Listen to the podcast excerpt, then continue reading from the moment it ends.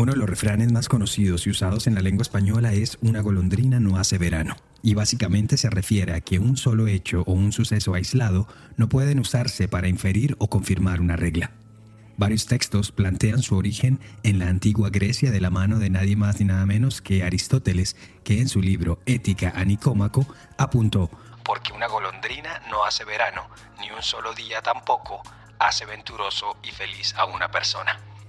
Siglos después, lo utilizaría Cervantes en su Don Quijote y para 1539 el autor británico Richard Taverner lo tradujo del latín al inglés cuando trabajaba en los proverbios, adagios y nuevas adiciones de Erasmo de Rotterdam.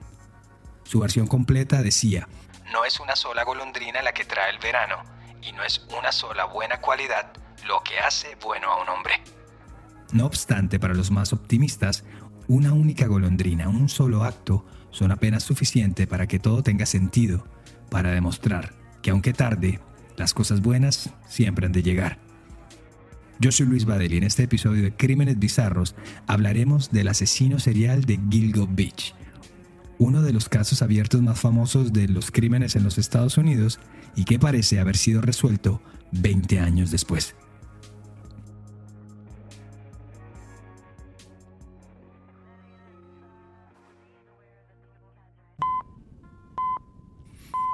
Hola a todos, ¿cómo están? Espero que muy bien. Les cuento que esta semana estamos cumpliendo dos años de Crímenes Bizarros al aire.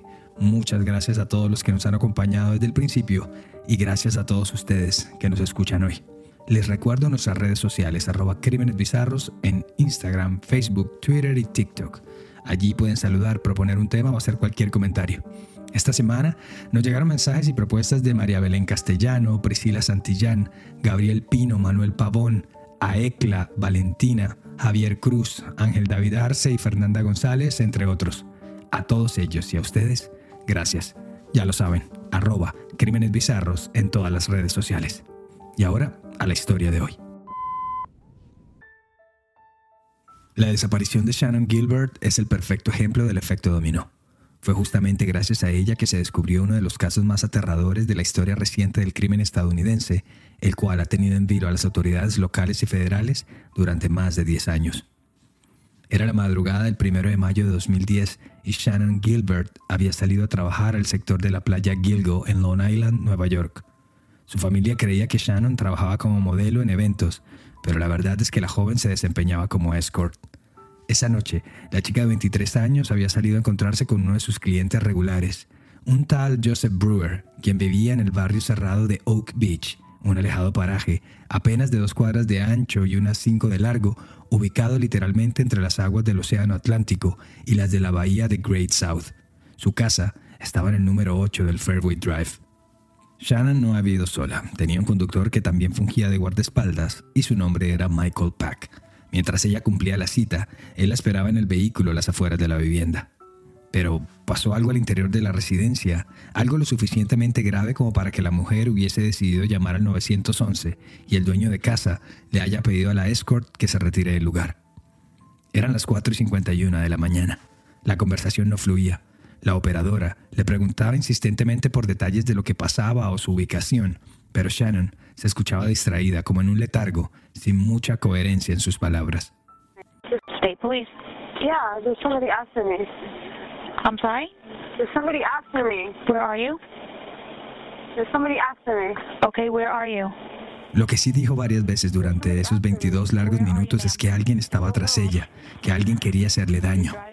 Luego dice, stop, detente, para. Más adelante hay largos silencios, voces masculinas que se mezclan en el fondo, gritos y el sonido de cuando el móvil está siendo restregado con la ropa o con el viento.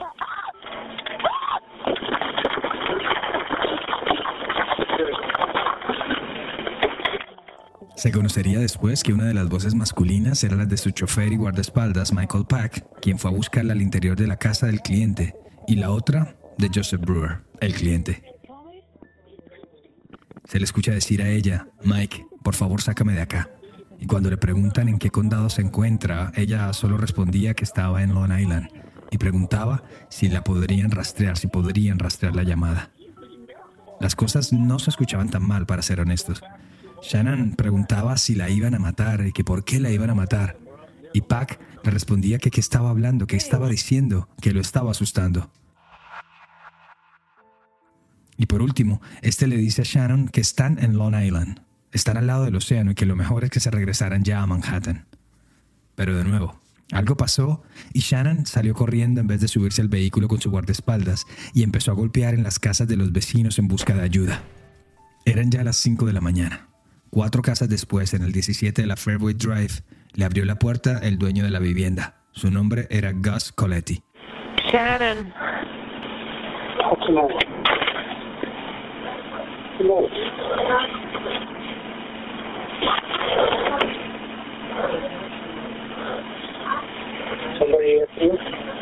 ¿Qué te pasa? ¿Qué pasa? ¿Alguien te está persiguiendo? ¿Ah? Ahí la operadora pregunta. Hola, hola. Shannon trata de hablar, pero no se le entiende, no puede articular una frase. Y luego regresa Gus Coletti y de nuevo le dice, no te hagas daño, ¿qué estás haciendo? ¿Para dónde vas? Hey, espera un momento, ¿a dónde vas?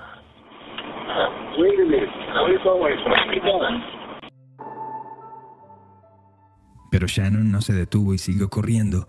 Estaba como persiguiendo la luz de las viviendas y así fue que llegó al número 43 en The Bayou, justo en la primera de las viviendas de esa calle que dan hacia el mar. Allí vivía Barbara Brennan, quien no le abrió la puerta, pero que también llamó al 911 para contarles que había una mujer asustada clamando por ayuda. What is the location of your emergency? Uh, 40, 43 The Bayou. Some woman is knocking at my door. Policía de Suffolk, ¿cuál es su ubicación? 4043 de Bayou. Una mujer está golpeando mi puerta. ¿En qué ciudad está?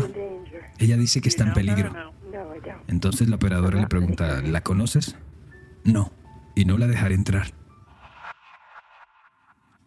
Es después cuando Shannon decide salirse de la calle y adentrarse en un terreno baldío, tipo reserva forestal, con esa vegetación alta como con espigas, propio de las playas estadounidenses sobre el Atlántico, y nunca más se le volvió a ver. Para cuando llegó el personal de la oficina del sheriff del condado de Suffolk a las 5 y 40 de la mañana, no había rastro ni de Shannon ni de Michael Pack. La primera hipótesis de los uniformados fue que el chofer recogió a la asustada mujer y de esa forma terminó esa noche agitada, producto de quién sabe qué tipo de sustancias, en esa generalización de estilo de vida que suelen tener las trabajadoras sexuales. Pero tal teoría sería descartada con el paso de las horas. A los dos días, Mary Gilbert y sus hijas, Sarah y Sherry, manejaron los 170 kilómetros que hay entre la zona norte del estado de Nueva York y la vecina ciudad de New Jersey, donde vivía Shannon, y la reportaron como desaparecida. Parecía haber dos casos separados, unas llamadas al 911 de una chica aterrada en Long Island y una familia que no sabía nada de su hija que vive en New Jersey. Y fue solo al cabo de un mes cuando las autoridades pudieron determinar que estaban hablando de la misma persona. Como suele pasar con los casos de desaparecidos, se buscan movimientos de teléfonos móviles, de cuentas bancarias o se indaga en el círculo íntimo del desaparecido por pistas o sospechosos, pero nada. En el caso de Shannon, nada parecía avanzar. La única opción era buscar a la vieja usanza, es decir, rastrillando la zona, poniendo volantes, anuncios, avisos en los noticieros y preguntando en la comunidad donde esa persona fue vista por última vez. Los uniformados del condado de Suffolk cada tanto utilizaban unidades caninas, perros especialistas en rescate y recorrían las zonas aledañas a la comunidad de Oak Beach, en especial el despoblado ese con espigas altas que rodea la parte occidental de Long Island. Y así fueron pasando los meses y poco a poco los ánimos de encontrar con vida a Shannon Gilbert se iban apagando. Fue entonces cuando entraron en escena Blue, un pastor alemán de 7 años, y su guía, el oficial John Malia, de 59 años y con 31 en las filas de la policía del condado. Durante todo el verano, el dúo estuvo recorriendo la comunidad de Oak Beach sin ningún avance relevante. Y aunque el detective tenía otros casos asignados, cada tanto volvía a la zona con su socio de cuatro patas como si tuviese una deuda pendiente. Y bueno, como el que persevera alcanza, y siguiendo ese precepto del FBI que dice que a la hora de disponer cuerpos a un costado de la vía, los asesinos no se alejan más de 10 metros del camino, el 11 de diciembre de ese 2010, el oficial John Malia y su perro, Blue, tuvieron algo de fortuna. A eso de las 3 de la tarde, envueltos en una tela de yute de arpillera que parecía estar deshaciéndose bajo la intemperie, encontraron casi completo un esqueleto humano. Siete meses después de la desaparición de Shannon Gilbert, las autoridades habían dado por fin con el primer hallazgo relevante del caso. O al menos, eso fue lo que se pensó a primera instancia. Pero ese sería solo el prólogo de una historia de terror para esa tranquila comunidad. Dos días después, en medio del frío del invierno decembrino, una decena de investigadores revisaba la zona en busca de algún tipo de evidencia en el terreno baldío donde fue hallado el esqueleto. El oficial Malia y Blue hacían parte del escuadrón. Y tal como ocurrió con el primer hallazgo, Blue empezó a agitar su cola, a gemir y a resoplar, y enseguida su amo supo que la jornada estaba lejos de terminar. Envueltos de la misma forma en sacos o telones de fique de cáñamo, por un lado encontraron un cráneo y por otro unos huesos. Para la una y veinte de la tarde ya habían encontrado dos sets de restos más. No obstante, con el pasar de los días se pudo comprobar que ninguno de los tres restos humanos correspondían a Shannon. Ella seguía desaparecida, pero rápidamente con este hallazgo se abrió una caja de Pandora. Tres cuerpos sepultados más o menos en las mismas condiciones, con el mismo modus operandi y solo permitían aventurar una conclusión. Estaban ante la presencia de un asesino serial. Obviamente la siguiente tarea fue identificar quiénes eran las víctimas y de paso saber cuánto tiempo llevaban allí dispuestas entre los matorrales de la playa Gilgo. Los primeros restos, los hallados el 10 de diciembre, se confirmó que le pertenecían a Melissa Barthélemy, de 24 años, residente en el Bronx y también trabajadora sexual, que ofrecía sus servicios en la página Craigslist. Ella había desaparecido el 12 de julio de 2009, justo después de haber tenido una cita con un cliente y depositado 900 dólares en su cuenta bancaria. En las semanas posteriores a su muerte, su hermana Amanda comenzó a recibir varias llamadas telefónicas de un hombre con mensajes obscenos y denigrantes que provenían del mismo móvil de Melissa. En una de esas últimas llamadas, el hombre le dijo que había asesinado a su hermana y que ahora iría a ver cómo se pudría su cuerpo. Las autoridades identificaron que las comunicaciones se iniciaron en Midtown Manhattan, en el Madison Square Garden y en el mismísimo condado de Suffolk pero no pudieron determinar quién las había hecho, ya que todas esas áreas siempre tienen mucha afluencia de gente. Los tres sets de restos humanos encontrados el 13 de diciembre fueron identificados como Megan Waterman, Amber Costello y Maureen Brainerd Burns.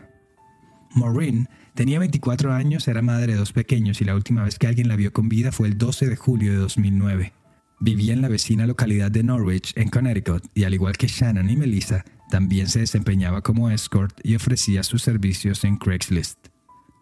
Megan Waterman tenía 22 años y también era oriunda de la zona. La última vez que se supo de ella fue la noche del 6 de junio de 2010. Vivía en un motel en la localidad de Hapag, apenas a 20 kilómetros de la playa Gilgo. Tenía un hijo pequeño y también era escort. Y por último, Amber Lynn Costello, Tenía 27 años y vivía en West Babylon, apenas a 13 kilómetros de Gilgo Beach. Cuando desapareció el 2 de septiembre de 2010, Amber no fue extrañada rápidamente por sus familiares, ya que estos pensaron que tal vez había ingresado a un centro de rehabilitación una vez más a tratar una adicción a la heroína que sufría desde que era adolescente. Y tristemente, como siguiendo un patrón, también era una trabajadora sexual. Pero, además de ejercer la misma profesión y haber tenido la misma suerte trágica, las cuatro mujeres también compartían más o menos la misma estatura. Y lo más aterrador, hasta la forma de morir fue igual. Todas fueron estranguladas. Ante la magnitud de los hechos, los medios no tardaron en darle un nombre más atractivo, más marketinero al caso, y desde que se conoció el hallazgo, las bautizaron como las cuatro de Gilgo Beach. La historia de estas mujeres es la historia de una parte de los Estados Unidos, donde la gente tiene pocas opciones y donde algunas personas toman decisiones desesperadas o arriesgadas con tal de sobrevivir. Dijo a la cadena CBS el periodista Bob Colker, autor del libro Lost Girls, An Unsolved American Mystery, Chicas Perdidas, un misterio americano sin resolver, publicado en 2013. Colker dijo hace 10 años, El Internet ha hecho que la prostitución sea mucho más asequible, pero también mucho más peligrosa. A ver, siempre ha sido una profesión de alto riesgo, sobre todo para las chicas que se mueven por su cuenta en las calles. Pero el hecho de ir a ciegas a diferentes puntos de la ciudad y de no saber con qué tipo de personas se van a encontrar esa noche, sin duda, hace de cada día un riesgo mayor. De igual forma, para los depredadores y delincuentes, ¿qué puede ser mejor que el hecho de no tener que salir a la calle en busca de su próxima víctima y seguir operando desde la tranquilidad de su hogar sin que nadie los vea o los pueda identificar? Pero bueno, de vuelta al caso. De Shannon aún no se sabía nada, y tanto su investigación como la de las cuatro de Gilgo Beach estaban lejos de llegar a buen puerto. Y lo peor era que aún faltaba una buena dosis de horror. El 29 de marzo de 2011, tres meses después del hallazgo de los cuerpos de Melissa, Amber, Megan y Maureen, la policía comenzó a encontrar más restos humanos, entre cuerpos completos y partes sueltas, a lo largo y ancho de la playa de Gilgo Beach. El primer hallazgo se remitió a algunos restos óseos, que gracias a pruebas de ADN posteriores se pudo identificar rápidamente como Jessica Taylor, otra escort, desaparecida desde julio de 2003 y cuyos primeros huesos habían sido encontrados ese 2003, es decir, ocho años atrás, en la localidad vecina de Manorville, a 50 kilómetros de distancia. Es decir, que tras su muerte, el responsable desperdigó unos restos por un lado y los otros en los espesos baldíos que rodean a Gilgo Beach. Pero Jessica no fue la única que sufrió esa suerte. El 4 de abril fueron encontrados los restos de otra trabajadora sexual, Valerie Mack, de 24 años, y de quien no se sabía nada desde el año 2000. Durante casi 20 años se referían a ella simplemente como Jane Doe número 6. Solo fue hasta mayo de 2020 que se pudo identificar plenamente como Valerie, luego de un largo estudio de genealogía forense. Dicho análisis también permitió corroborar que sus primeros restos fueron desechados por su asesino en septiembre del año 2000, también en la localidad de Manorville. Esa misma semana de abril de 2011 fueron encontrados además los restos de una bebé de dos años que nunca se llegó a identificar, pero que se cree era hija de Valerie Mack, ya que sus restos fueron hallados a pocos metros de los de la mujer. Y para terminar ese segundo barrido, también fueron desenterrados los huesos de un hombre asiático de entre 17 y 23 años que podría llevar sepultado en el lugar unos 10 años, así como un cráneo femenino sin identificar al que denominaron como Jane Doe 7, y varios huesos más, también de mujer. Así que haciendo un recuento, en un tramo de no más de 5 kilómetros, las autoridades encontraron 10 cuerpos, 8 de ellos completos, muertos por estrangulamiento y con fechas de desaparición que databan la más antigua desde el año 2000 y la más reciente en el 2010. En nuestro post de Instagram sobre el caso publicaremos un mapa de la zona para que vean dónde fueron encontrados todos los cuerpos. Lo más triste es que a esa altura de Shannon, la mujer que generó la investigación por la que se descubrieron todas las fosas, aún no había rastro. Pese a que el caso ya había ganado bastante notoriedad y la comunidad de Long Island y de Nueva York en general estaba aterrada con la idea de pensar que un asesino serial estaba en libertad por la zona, no había muchos avances. Así pues, con el caso de vuelta en ceros, los investigadores se enfocaron en los tres hombres que vieron a Shannon con vida por última vez. Su conductor y escolta Michael Pack, el cliente Joseph Brewer y el vecino Gus Coletti. El primero con el que hablaron fue el cliente. La gran duda era saber qué había pasado al interior de la casa para que la chica haya tenido ese brote de angustia y esa reacción. Brewer les dijo a las autoridades que él había solicitado los efectos de Shannon por internet, pero afirmó que no era para tener sexo, sino para que le hiciera compañía. Pero que al cabo de unos minutos en su casa, la mujer simplemente empezó con la paranoia, los nervios y la ansiedad. También que él no la pudo calmar y que ella simplemente llamó al 911, se sentía en peligro. La voz de Brewer se puede escuchar en un tramo de la grabación al fondo, diciéndole que tome sus cosas y que se vaya. Hay también un cruce de palabras de este con Pac, el conductor, a quien le pide que por favor se lleve a la mujer. Pac, por su parte, también fue entrevistado por las autoridades y el único elemento que llamó la atención de los investigadores es que pese a que los vecinos le dijeron que ya habían llamado al 911, este decidió irse del lugar y no esperar a que llegaran los uniformados. Pero luego se conocería que otro hombre aterrizó en la investigación casi que de forma voluntaria. Se trata de Peter Hackett, un residente de Oak Beach y psiquiatra retirado de los servicios de emergencias de ese condado, que curiosamente se metió al medio del misterio cuando llamó a Mary Gilbert, la madre de Shannon, el 3 de mayo de 2010, dos días después de la desaparición de la mujer. I got a phone call from a man. He said, um, My name is um, Dr. Peter Hackett. Peter Hackett me dijo que Shannon estaba en su casa, que él dirigía un centro de rehabilitación para personas que querían salir de la calle y que Shannon estaba allí, dijo Mary Gilbert en el programa 48 horas de la cadena CBS. Y agregó que en esa llamada telefónica del 3 de mayo, el Dr. Hackett le dijo que Shannon había salido de su casa con el conductor y que él estaba muy preocupado por ella. Pero cuando la madre y las hermanas de Shannon fueron a Oak Beach a corroborar la historia, se encontraron con todo lo opuesto.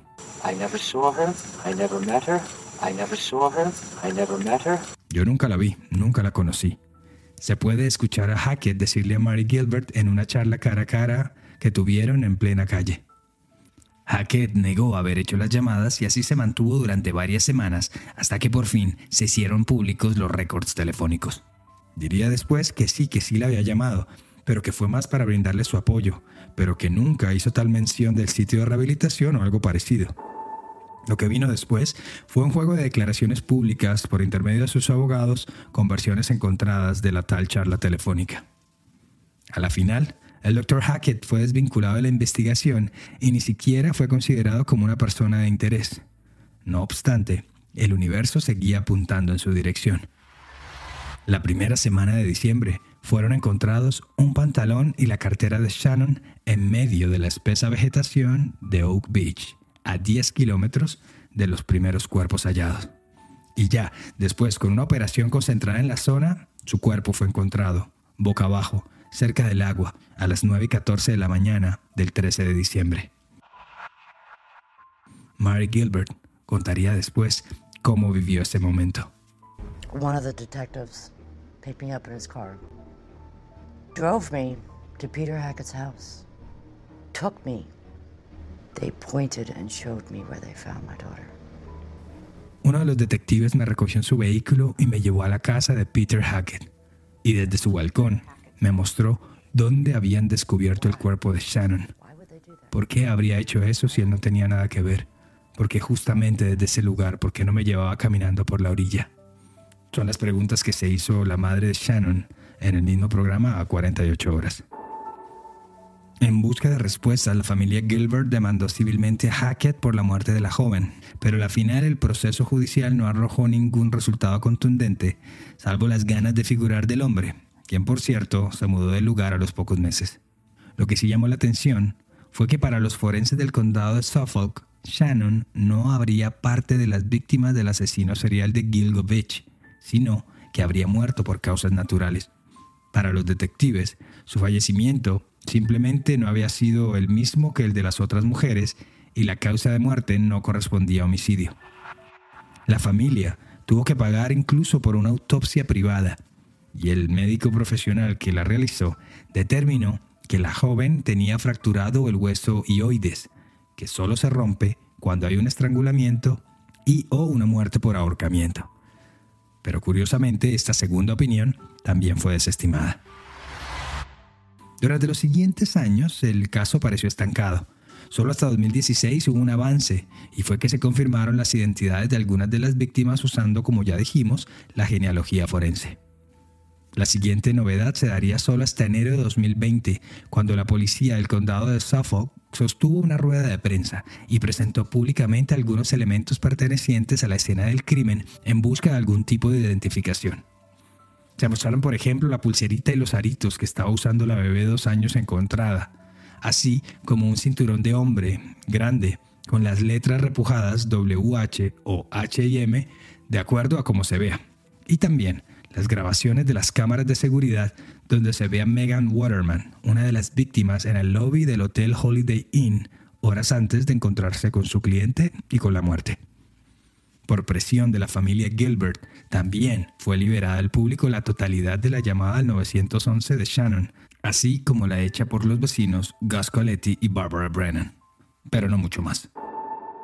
Y si durante una década el caso no murió o no se refundió entre los crímenes del día a día, fue en parte al activismo de Mary Gilbert, la madre de Shannon, así como las decenas de documentales, series de televisión, la misma película Lost Girls y un par de libros bestsellers que siempre mantenían el interés vivo en la opinión pública. En enero de 2022, la Fiscalía del Condado de Suffolk creó un escuadrón conjunto con expertos y juristas de la Policía del Condado, la estatal y hasta el FBI para rever todas las pruebas y revisar uno a uno todos los folios del caso. Y esta movida fue la que definitivamente empezó a dilucidar el proceso y de paso a evidenciar las deficiencias en varios puntos de la investigación. Hey, this is Rex. Hola, este es Rex. Escuché que ya no estás aquí, que ya no eres parte del grupo. Aún quiero hablar contigo. Tengo una pregunta que hacerte. El 14 de marzo de 2022 apareció sobre los escritorios el nombre de Rex Huerman, un arquitecto de 59 años y residente en el sector de Massapequa Park, ubicado apenas a 20 kilómetros de donde aparecieron los cuerpos. A él llegaron gracias a varios caminos. El primero, su camioneta Chevrolet Avalanche color verde oscuro, que fue vista por un testigo del caso de Amber Costello, una de las víctimas allá en diciembre de 2010. El testigo en cuestión era Dave Schaller, nada más ni nada menos que el roommate de Amber Costello, quien vio la mencionada camioneta parqueada al frente de la casa que compartía con la chica días antes de su desaparición.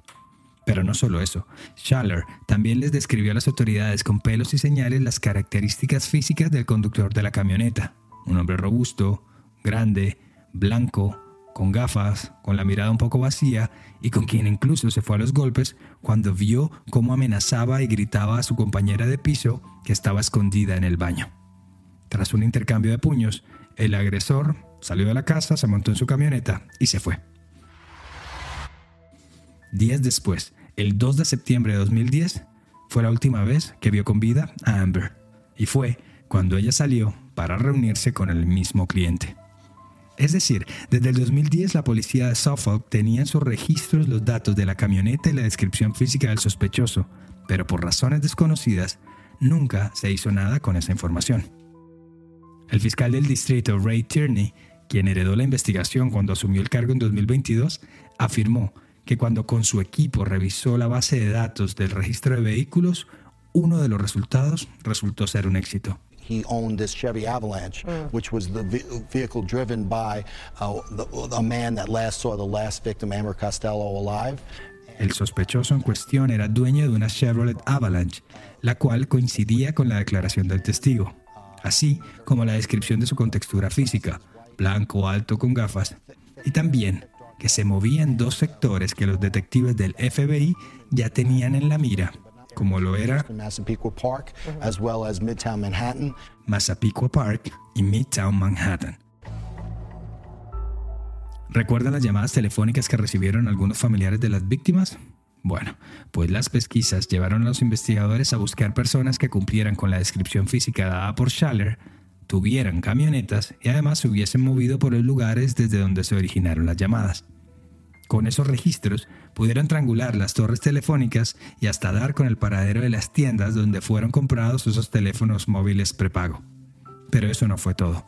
El fiscal Tierney también dijo que una búsqueda remota en la computadora de Huberman reveló que el sospechoso había buscado en Internet al menos unas 200 veces detalles sobre el estado de la investigación del caso de Gilgo Beach, fotos de las víctimas, de sus familiares, entrevistas, podcasts, etc. Pero pues una búsqueda en Internet no es sinónimo de nada. Y así, como quien busca una aguja en un pajar, poco a poco iban cerrando el cerco del principal sospechoso. Pero faltaba algo más. Solo hasta el 2022 se conocieron algunos resultados de los análisis forenses hechos a los restos encontrados en Gilgo Beach. Y entre ellos se destacó la presencia de diferentes tipos de cabello presente en las telas de yute de fique en las que estaban envueltas las víctimas. Cabellos que tras ser analizados se comprobó que no le pertenecían a ninguna de las víctimas y que por el contrario arrojaban una muestra de pelo masculina y otra con ADN femenino. Y solo fue hasta enero de este año de 2023 cuando gracias a los bordes de una pizza que no se comió, fue que pudieron recoger una muestra completa de su ADN y oh sorpresa, un par de meses después, pudieron comprobar que hacía match exacto con la del pelo masculino encontrado en la tela de arpillera. Y por si fuera poco, el otro cabello con ADN femenino pertenecería a la esposa de Huberman. Así las cosas, había llegado el momento de la estocada final. La tarde del 13 de julio de 2023, Rex Huberman salió tranquilo de su oficina sobre la Quinta Avenida en Manhattan, donde queda su firma de arquitectura Air Age Consultants. Pero cuando iba por la acera, en cuestión de segundos, se vio rodeado por detectives vestidos de traje y corbata, quienes le detuvieron en una operación quirúrgica. Si ven el video en internet podrán ver que ningún transeúnte se dio cuenta de nada, que no hubo aspavientos y que Huberman no tuvo tiempo a reaccionar. La Fiscalía del Condado de Suffolk lo vinculó formalmente a tres de los asesinatos de Gilgovich, Melissa Barthélemy, Amber Costello y Megan Waterman. Y no se descarta también que sea el responsable de la muerte de Maureen Brainard Barnes. Hasta la fecha no hay nada que indique su participación en los crímenes de los otros cuerpos hallados, Jessica Taylor, Valerie Mack, la nena de dos años o el hombre asiático sin identificar, pero tampoco de Shannon Gilbert. Y aunque su familia y su abogado están convencidos que Shannon fue víctima del asesino serial de Long Island y un reporte forense les da la razón, para las autoridades del condado de Suffolk, su muerte no está relacionado con el caso de las cuatro de Gilgo Beach. Are you surprised that she's chosen for this higher purpose of justice? Well, I'm not. The murderer will be outed. ¿Están sorprendidos de que ella haya sido elegida para este propósito superior de la justicia? Bueno, yo no. El asesino será descubierto. Tengo que demostrarlo y tengo la intención de demostrarlo. Shannon, rest now. We all have much to do. Shannon, descansa. Ahora todos tenemos mucho que hacer, dijo el abogado John Ray en el funeral de la joven en 2015 cuando por fin les entregaron sus restos. No cabe duda que la captura de Rex Huberman abre una luz de esperanza no solo para los demás cuerpos encontrados en la playa Gilgo, sino también para una decena más de mujeres desaparecidas trabajadoras sexuales que ocurrieron anteriormente en el estado de Nueva York. Pero no solo allí, también casos sucedidos en Las Vegas y en el condado de Chester, en South Carolina, donde Huberman tiene propiedades. Su casa en Massapequa Park ha sido allanada varias veces por las autoridades en busca de más pruebas, y hasta el momento han descubierto un lote de 279 armas de fuego escondidas en una bóveda emparedada, así como decenas de cajas acumuladas por todo el lugar. También han revisado con radares especiales para medir eh, si hay algo enterrado en el patio de la casa e incluso han removido escombros con una retroexcavadora. En su primera presentación en la corte, Rex Huberman se declaró inocente de todos los cargos que se le acusan. Ya será cuestión de la justicia el darle la razón o no. Esto dijo su abogado de oficio Michael Brown en rueda de prensa al momento de su audiencia en la corte.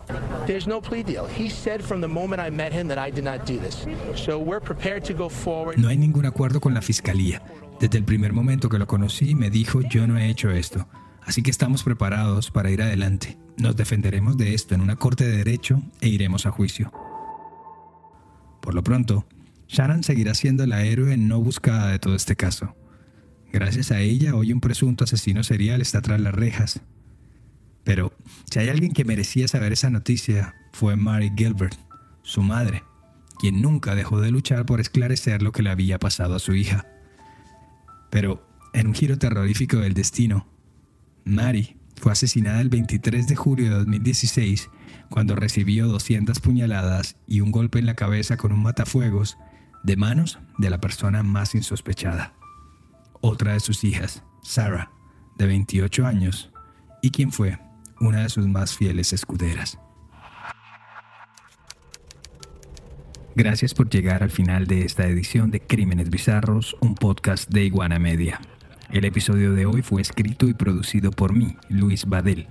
Y ya saben, si quieren proponer un tema o simplemente saludar, lo pueden hacer en arroba Crímenes en Instagram, Facebook y TikTok. Siempre será bueno saber de ustedes. Nos escuchamos a la próxima.